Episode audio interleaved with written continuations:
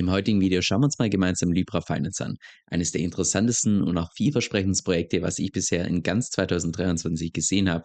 Ich könnte mir auch gut vorstellen, dass das DeFi-Protokoll tatsächlich im nächsten Bullrun eines der größten DeFi-Protokolle wird, weil, ja, das wirst du im heutigen Video sehen.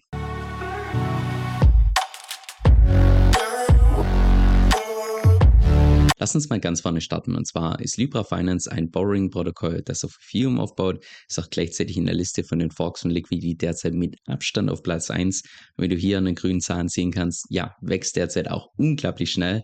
Wenn wir uns das jetzt mal ein bisschen genauer anschauen, dann stellen wir fest, Libra Finance hat derzeit einen Total Value Lock von ungefähr 330 Millionen, wurde irgendwann Ende April gestartet und hat seither einen absoluten Raketenstart hingelegt. Also in der kurzen Zeit auf ein TVL zu kommen von über 300 Millionen, das ist schon, ja, das sieht man im DeFi-Space relativ selten. Ich gehe jetzt einfach mal davon aus, dass du mir vielleicht schon ein bisschen länger folgst und deshalb Liquidity schon kennst. Deshalb gehen wir auch im heutigen Video primär auf die Unterschiede ein. Und der erste Unterschied ist schon mal der, dass du hier bei Libra Finance einen Interest-Bearing Stablecoin hast. Was im Wesentlichen bedeutet, dass wenn du diesen Stablecoin einfach nur hältst, dass du dann regelmäßig Zinsen drauf bekommst. Und zwar Zinsen derzeit in Höhe von ungefähr 7,2 Prozent. So, woher kommen diese Zinsen? Die kommen daher, dass der gesamte Stablecoin gedeckt ist mit gestakten Ether. Bei Liquidity sind es ja normale Ether, bei Libra Finance sind es ausschließlich gestakte Ether. Und dadurch, dass das, das Protokoll natürlich dann Staking Rewards verdient, geben sie den Großteil der Staking Rewards an die Leute weiter, die diesen Stablecoin entsprechend halten. So, jetzt könntest du dich vielleicht wundern, aber warum sind denn die Zinsen hier mit 7,2%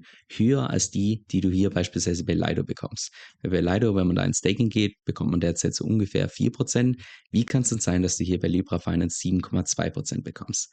Das kommt daher, dass bei Libra Finance für jeden einzelnen Stablecoin, der derzeit im Umlauf ist, deutlich mehr an gestakten Ether hinterlegt sind. Das heißt, du hast eine viel größere Menge an gestakten Ether für eine kleinere Menge an Stablecoins und deshalb ist die Rendite auch deutlich höher als das, was du jetzt beispielsweise bekommen würdest, wenn du ganz normal hier in Staking reingehst. Das heißt, das, was Libra Finance hier geschaffen hat, kannst du dir, ich sag mal, im weitesten Sinne vorstellen wie so Art Tagesgeldkonto, das einfach regelmäßig Zinsen bekommst auf dein Geld.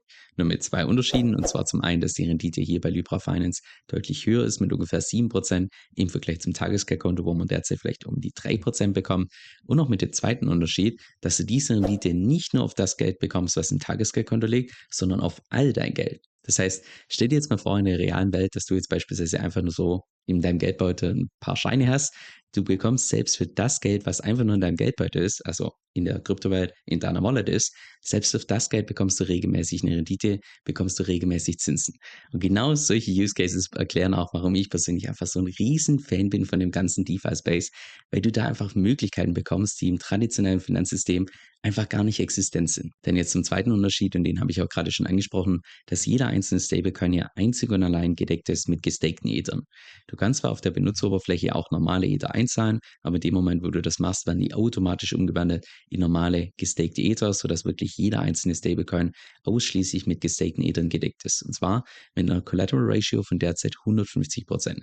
Ich habe zwar in den Docs, genauso auch hier auf der Webseite, ein paar Mal 170 Prozent gelesen. Ich gehe jetzt mal einfach davon aus, dass sie vergessen haben, das entsprechend zu updaten und dass das vielleicht die anfängliche Ratio war, aber mittlerweile ist die Ratio bei 150 Prozent, was im Wesentlichen bedeutet, wenn du jetzt beispielsweise 150.000 an gestakten Ether zur Verfügung hast, also in Dollar gemessen, dann könntest du einen maximalen Kredit aufnehmen in Höhe von 100.000 Dollar. Heißt natürlich auch gleichzeitig für den Stablecoin, dass es da nicht so ist wie bei Liquidity, dass du hier einen Hardback-Mechanismus hast bei einem Dollar 10, sondern erst bei einem Dollar 50 was im Wesentlichen bedeutet, dass es für Arbitrageure erst dann wirklich rentabel ist, das Ganze auszuarbitragieren, wenn der Preis bei über einem Dollar 50 steht. Und dann können Sie das im Endlosloop ausarbitragieren, um den Preis wieder auf einen Dollar 50 runterzubringen. So, so wie zumindest in der Theorie. In der Praxis kann ich mir persönlich nicht vorstellen, dass der Stablecoin hier auch nur ansatzweise so hoch geht, aufgrund der Tatsache, dass wenn er hier nur leicht zu teuer ist, sagen wir mal beispielsweise der Stablecoin geht hier auf einen Dollar 5 hoch oder einen Dollar 10. Da gibt es einen starken finanziellen Anreiz, einen sogenannten Softpack-Mechanismus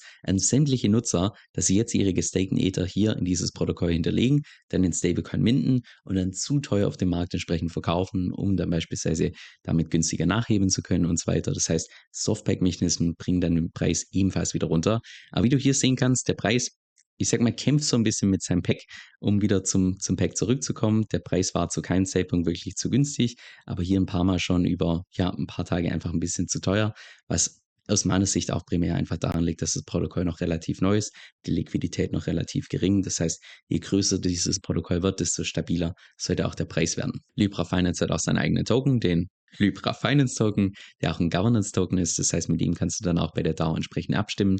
Der Token hat auch seit seinem Launch ungefähr bis heute, ja, so ungefähr ein 10x gemacht. Und damit kannst du auch indirekt dran profitieren, wenn das Protokoll Gebühren erwirtschaftet, weil du damit einen Teil von den Gebühren bekommen kannst. Anders als bei Liquidity ist es jetzt allerdings hier bei Libra Finance nicht so, dass da einen Teil von den Gebühren bekommst, die beim Borrowing anfallen, weil dieses Borrowing hier ist komplett gebührenfrei.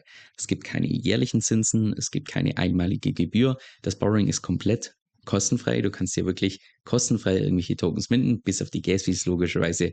Die ist natürlich immer, wenn du bei irgendeinem DeFi-Protokoll auf Ethereum was machst, sondern stattdessen ist es so, dass die ganzen Halter von diesem Libra-Token, die dann ins Staking gehen, dass die 1,5% von dem gesamten Supply jedes Jahr bekommen. So, und finanziert wird das Ganze hier durch die Rewards von den gestakten Ether. Das heißt, da wird ein ganz kleiner Teil genommen, um damit im Prinzip die Rewards zu finanzieren von diesen Libra-Token Staker. Und wie gesagt, die Rewards bekommst du nur dann, wenn du hier in Staking reingehst. Derzeit ist die APR bei ungefähr 46%. Als Rewards gibt es auch Escrowed Libra-Token, was dir eventuell von GMX bekannt vorkommt. Das heißt, wenn du so willst, ist es wie so eine Art, ich sag mal, Vorstufe vom echten Token. Um diese Vorstufe in den echten Token umzuwandeln, gibt es eine gewisse Zeit, die du warten musst, die sogenannte Vesting-Periode. Periode. Das heißt, damit wird im Prinzip indirekt verhindert, dass die Leute, die die Rewards bekommen, dass sie die sofort wieder auf dem Markt verkaufen, was im Prinzip so eine Art Schutz ist bei inflationären Tokens, dass die einfach trotzdem relativ gut performen können. Genauso auch beispielsweise bei GMX hat es bisher richtig gut funktioniert, aber langfristig gesehen funktioniert so ein Mechanismus aus meiner Sicht nur dann richtig gut, wenn einfach im Safe auch die Nachfrage nach dem gesamten Protokoll nach oben geht. Es gibt auch noch weitere Möglichkeiten, wie du mit Libra Finance hier Geld verdienen kannst. Und zwar siehst du hier oben die Vesting-Periode, die ich gerade schon angesprochen habe. Je länger du die wählst, wenn wir die hier beispielsweise auf das Maximum setzen, dann bekommst du einen Boost von satten 100% und je kürzer du die wählst, beispielsweise ein Monat, dann ist der Boost relativ gering. Das heißt, damit kannst du im Prinzip indirekt bestimmen, wie viele Rewards du bekommst, allerdings auch, wie lange du warten musst, um deine Rewards tatsächlich claimen zu können. Zusätzlich gibt es hier diesen EUSD Mint Pool, das heißt, Leute werden noch zusätzlich incentiviert, tatsächlich den EUSD, diesen Stablecoin als Kredit aufzunehmen. Da bekommst du noch zusätzlich eine Rendite von ungefähr 32 Prozent. Das heißt, schon allein die Kreditaufnahme ist derzeit, ja, das kann sich relativ gut lohnen, was eventuell auch erklären könnte, warum das Protokoll hier einfach so einen massiven Raketenstart hingelegt hat, weil einfach derzeit auf allen Seiten hier alles incentiviert wird, dass die Leute so viel wie möglich Kredit derzeit aufnehmen. Du kannst allerdings auch ganz klassisch ins Liquidity Mining gehen und zwar zum einen mit den nativen Token Libra und Ether, wenn du da beispielsweise auf Uniswap hier in die Liquidity Pool reingehst, bekommst du ja LP-Tokens wie so eine Art Quittung dafür.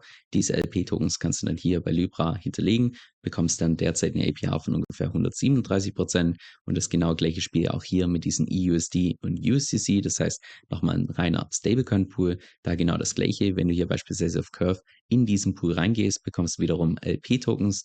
Die LP-Tokens könntest du dann hier im Protokoll hinterlegen und bekommst derzeit hier auf Stablecoins ungefähr eine Rendite von ungefähr 18 Prozent. On top natürlich noch zusätzlich die Rewards von diesen EUSD, weil das ja wie gesagt ein Interest-Bearing Stablecoin ist. Es gibt natürlich auch noch eine weitere Möglichkeit, die bei einem Borrowing-Protokoll nicht fehlen sollte, aber in dem Fall vielleicht weniger attraktiv ist. Und zwar könntest du Libra Finance auch einfach benutzen, um deine gestakten Ether komplett kostenfrei zu hebeln, weil du hier wie gesagt keine einmalige Gebühr hast, auch keine jährlichen Zinsen oder so, aber dafür hast du eben eine Collateral Ratio von ungefähr 150 Prozent. Und 150 Prozent im Vergleich zu anderen Borrowing-Protokollen ist relativ ineffizient. Das heißt, würde ich persönlich, also wenn es einem wirklich um das Heben geht, würde ich wahrscheinlich lieber irgendwie ein Protokoll benutzen wie Liquidity, wo die Überversicherungsgrenze nur bei 110 Prozent ist.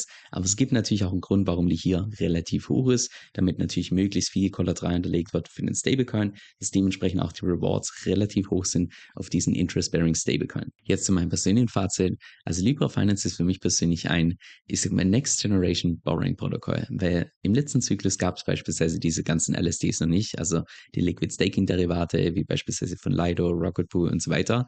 Aber mittlerweile, jetzt wo es sie gibt, kenne ich, ja, kann ich mir gut vorstellen, dass das im nächsten Bullrun eines der größten Narrative sein wird, weil du dann eben auf alles, was du tust in DeFi Space, noch zusätzlich Rewards bekommen kannst. Und das ist auch das, was aus meiner Sicht einfach Ethereum als Investment im Vergleich zu Bitcoin im nächsten Bullrun so attraktiv machen wird, weil du dann verschiedene Möglichkeiten hast, einfach nur zusätzlich Rewards zu erwirtschaften.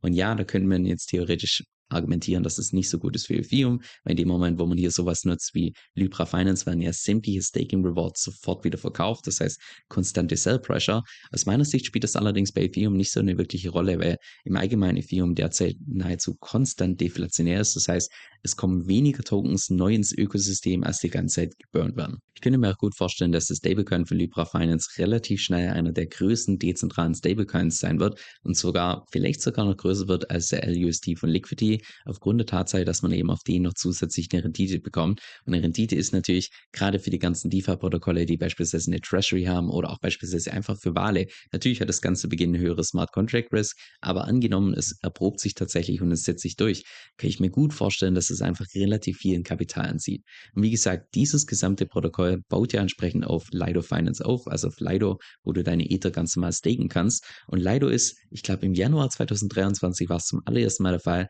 dass Lido hier tatsächlich das größte DeFi-Protokoll ist. Und schau dir mal an, wo Lido derzeit steht, mit ungefähr 14 Milliarden im Vergleich zu Platz 2, aber mit ungefähr 6 Milliarden. Das heißt, das ist ein Protokoll, das wächst wie eine Rakete. Es gibt nichts momentan, was schneller wächst als die, diese ganzen Liquid Staking-Derivate. Und deshalb kann ich mir auch gut vorstellen, dass da so ein Protokoll wie Libra Finance einfach relativ viel Kapital anzieht, weil das aktuell einfach nur noch am Boomen ist. Ist dir eigentlich schon mal aufgefallen, dass ich auf YouTube sehr selten bis nahezu nie irgendwelche News teile? Das hat natürlich einen Grund. Und zwar zum einen, dass ich persönlich davon ausgehe, dass der mit Abstand größte Teil der News absoluter Nonsens ist und für die Praxis einfach irrelevant ist. Und auch der zweite Punkt, dass einfach YouTube so ein Stück weit ein zu langsames Medium ist, weil einfach das Thema Video erstellen dauert viel zu lange. Wenn es mal wirklich was Wichtiges gibt, dann wirst du in aller Regel über andere Kanäle deutlich schneller informiert. Und genau deshalb habe ich auch beispielsweise mein E-Mail-Newsletter gestartet, wo du ein bis zweimal pro Woche die wichtigsten praxisrelevanten News bekommst, also die Sachen, die auch wirklich für dich in deinem Portfolio eine Rolle spielen. Mein Newsletter ist komplett gratis, auch das bisherige Feedback ist einfach nur super positiv. Falls du da mal selber reinschnuppern möchtest, geh einfach auf meine Homepage kevinsoe.com, das ist K-E-V-I-N soe.com und dann bist du danach immer auf dem aktuellen Stand.